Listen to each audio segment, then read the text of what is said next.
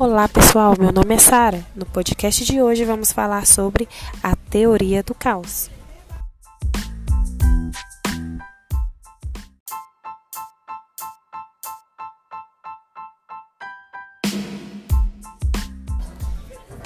Então bora começar. Essa teoria do caos foi desenvolvida em 1960 e o responsável por essa teoria se chamava Edward Lorenz. E ele foi pego de surpresa ali enquanto fazia seus experimentos. Ele estudava é, os movimentos que eram realizados pela massa de ar. Então, no meio daqueles experimentos, ele observou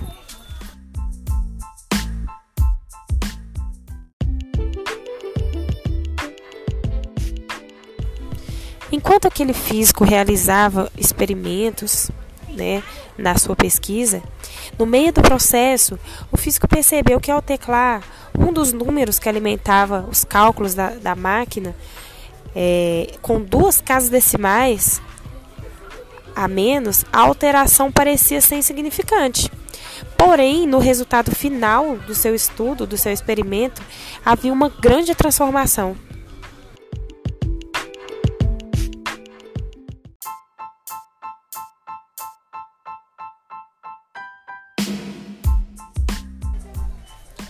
Então, gente, esse fato deixou o Loren super surpreso, porque naquele meio daquele processo ele percebeu né, que uma simples mudança pode mudar totalmente as consequências ali no resultado final.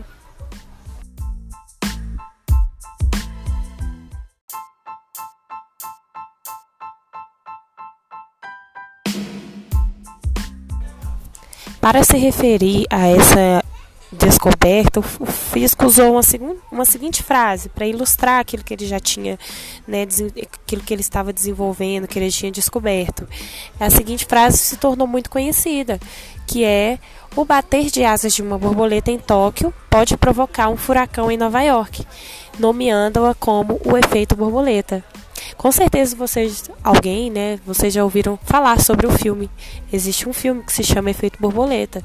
E o filme retrata exatamente isso, né, um rapaz que volta no tempo e a fim de mudar né, o que aconteceu no passado. Só que toda vez que ele volta, algo diferente acontece no futuro, pior do que aquilo que tinha acontecido.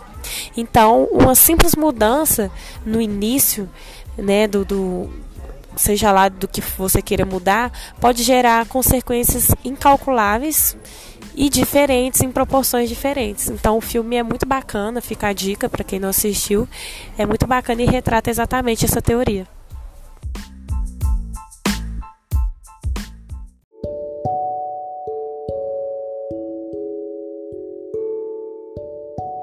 Então, gente, é, gostaria de compartilhar uma matéria que eu vi numa revista que chama Super Interessante. E lá ela explica tudo o que eu falei aqui agora, né? E no final ela traz um exemplo, um exemplo hipotético para ilustrar tudo isso que foi falado. E eu gostaria de compartilhar aqui.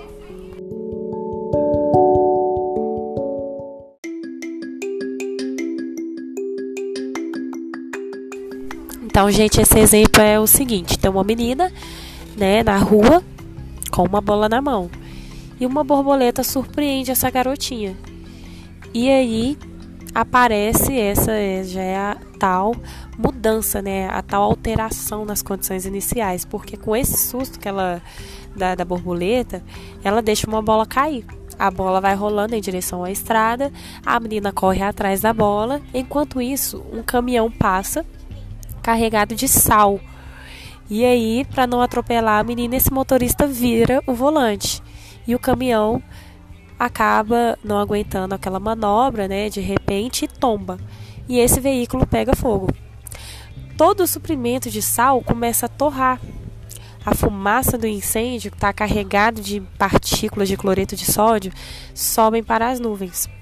As nuvens, é, nas nuvens, as partículas de cloreto de sódio atraem pequenas gotinhas de vapor d'água e começam a formar gotas de chuva, que crescem até terem peso suficiente para cair. Com as nuvens pesadas, começa a chover depois de algum tempo, ou seja,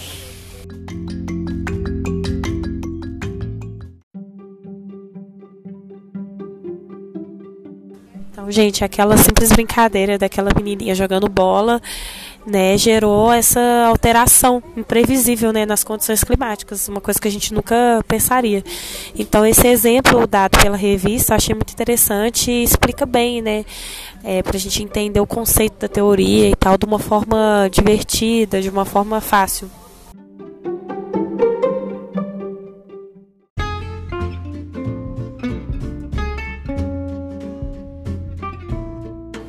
Então, pessoal, esse foi o podcast de hoje.